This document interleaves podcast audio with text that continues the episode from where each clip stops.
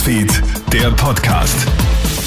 Mit mir, Matthias Klammer. Ich wünsche dir einen schönen Donnerstagabend. Russlands Präsident Wladimir Putin schießt nun immer stärker gegen den Westen. Zuerst dreht er Polen und Bulgarien das Gas ab, nun droht Putin auch anderen Staaten mit dieser Maßnahme.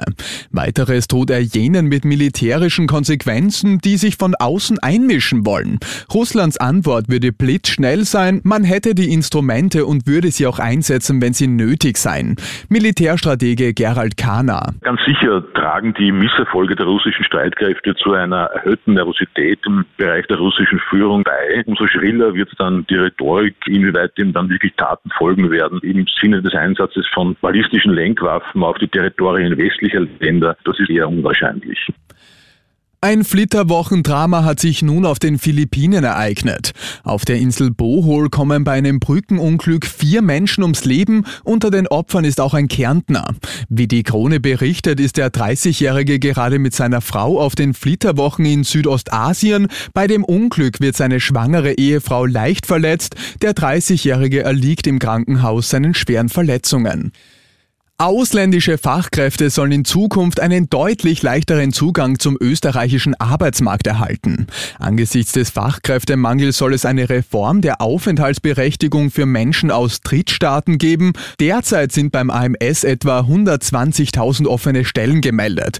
Die Wirtschaft drängt daher schon lange auf eine Reform der Rot-Weiß-Rot-Karte. Arbeitsminister Martin Kocher. Wir haben natürlich auch äh, in gewissen Bereichen äh, Verbesserungen zustande gebracht, äh, die jetzt im Moment besonders große Fachkräfteknappheit aufweisen, der Tourismus. Es wird die Möglichkeit geben, äh, als Stammsaisonier äh, dann nach einer gewissen Zeit, nach zwei Jahren, eine Rot-Weiß-Rot-Karte äh, auch zu beantragen, wenn alle anderen Voraussetzungen erfüllt sind.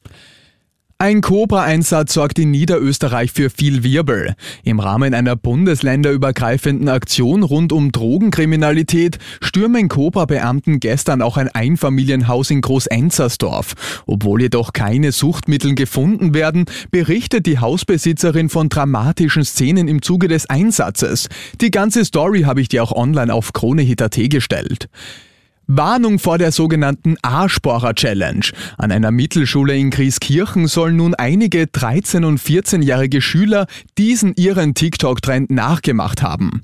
Dabei stecken sich die Kids gegenseitig Finger oder Gegenstände in den Anus. Ein Bub, der zum Opfer geworden sein soll, hat sich einer Lehrerin nun anvertraut. Markus Schütz von der Oberösterreichischen Krone. Da wird den Kindern, da greift man ihnen auf den Po, wird teilweise auch der Finger oder was immer anal eingeführt und es wird teilweise gefilmt. Der Vater hat sein Kind von der Schule genommen, auch ein anderer Vater hat seinen Sohn von der Schule genommen inzwischen. Zwei der Schüler wurden vorläufig suspendiert. Beim dritten ist die Verdachtslage nicht ganz so arg, der konnte noch an der Schule bleiben. Sagt Markus Schütz von der Oberösterreichischen Krone. Und das war's schon wieder mit den wichtigsten Infos bis jetzt. Den nächsten Podcast und das nächste Update gibt's dann wieder morgen früh. Schönen Abend dir. Krone Hits, Newsfeed, der Podcast.